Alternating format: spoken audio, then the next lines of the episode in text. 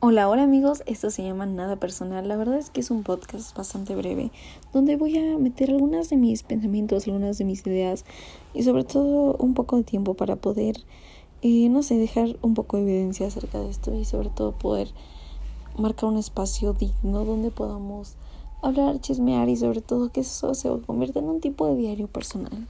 Por eso literalmente es nada personal.